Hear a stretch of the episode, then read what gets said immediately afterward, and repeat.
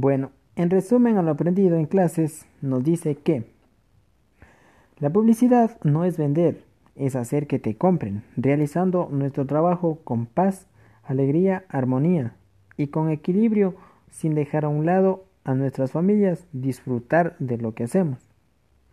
Y siempre manteniéndonos a la vanguardia, aprendiendo las cosas modernas que día a día nos sorprende y nos enseña la vida.